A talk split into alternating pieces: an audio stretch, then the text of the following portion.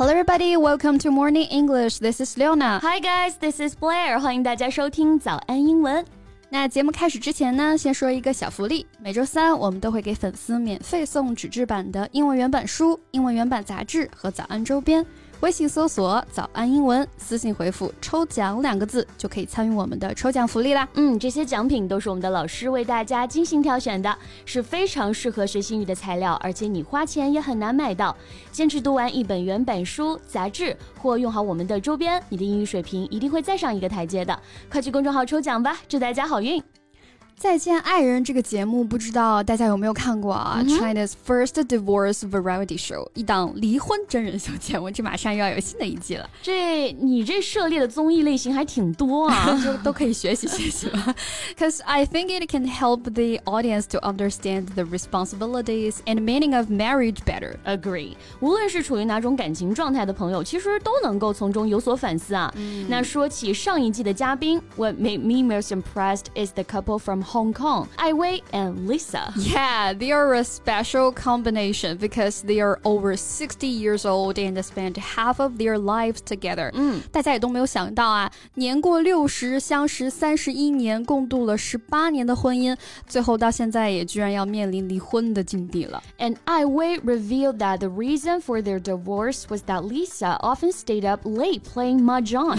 他们的离婚原因在大家看来其实也有点可爱啊，居然是因为 Lisa 通宵打麻将，没错。那所以节目一开始啊，Lisa 都是卑微讨好的这种态度，那和艾薇的专横冷漠形成了鲜明的对比。但是呢，了解完他们的故事，也许就会有所改观了。So let's talk about their moving story. Okay, I love to. 那我们今天的所有内容都整理好了文字版的笔记，欢迎大家到微信搜索“早安英文”，私信回复“笔记”两个字来领取我们的文字版笔记。虽然说是因为麻将离婚啊，嗯，What made Ai Wei really mad is that he thought Lisa didn't care about her body, so he wanted to threaten Lisa with a divorce and make her quit mahjong. Right，毕竟是生过一场大病啊，所以通宵麻将确实是对身体不好。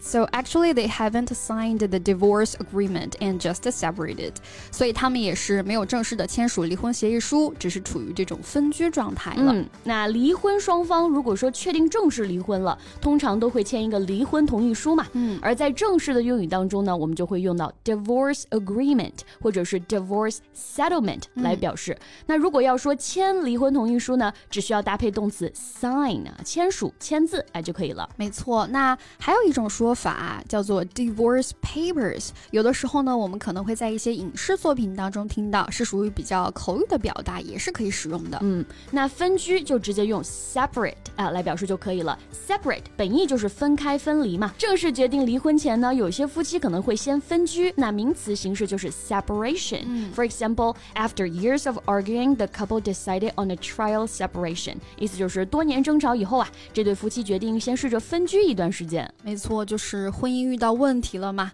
这个时候啊，我们可以用 on the rocks 来形容一段婚姻遇到问题、破裂了这个意思，right? On the rocks here means that something likely to fail soon，不是简单的在石头上啊，而是表示濒临崩溃的意思，right? So for example, the company has been on rocks for months. I guess it's time to find other jobs. 意思就是公司出问题已经好几个月了。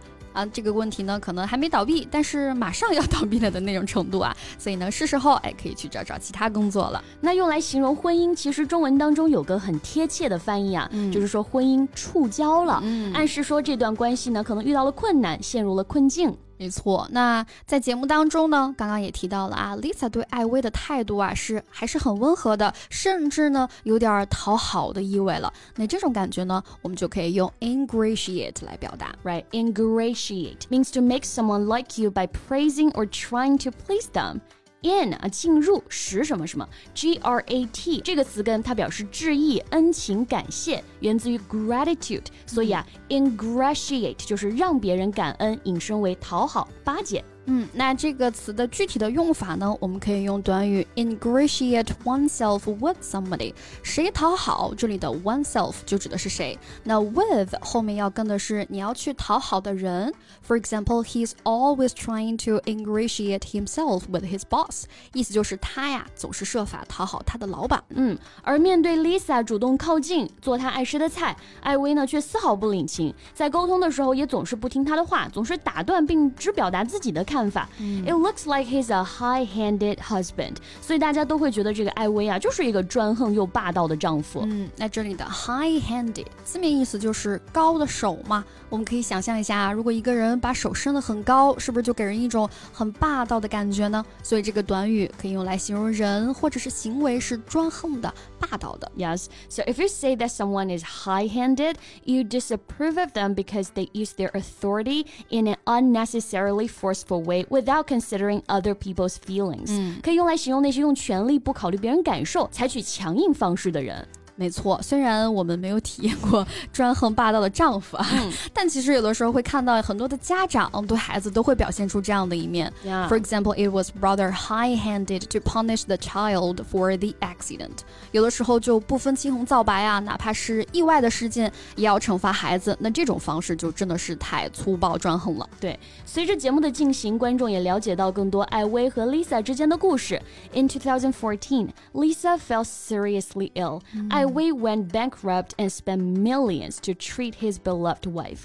Lisa 身体里面呢有一个十公分、重达十四磅的巨型子宫肌瘤。那艾薇呢倾尽所有，耗尽家产，也要给妻子治疗。 Right, so he worked tirelessly and took good care of her. Finally, Lisa was rescued from the hands of death.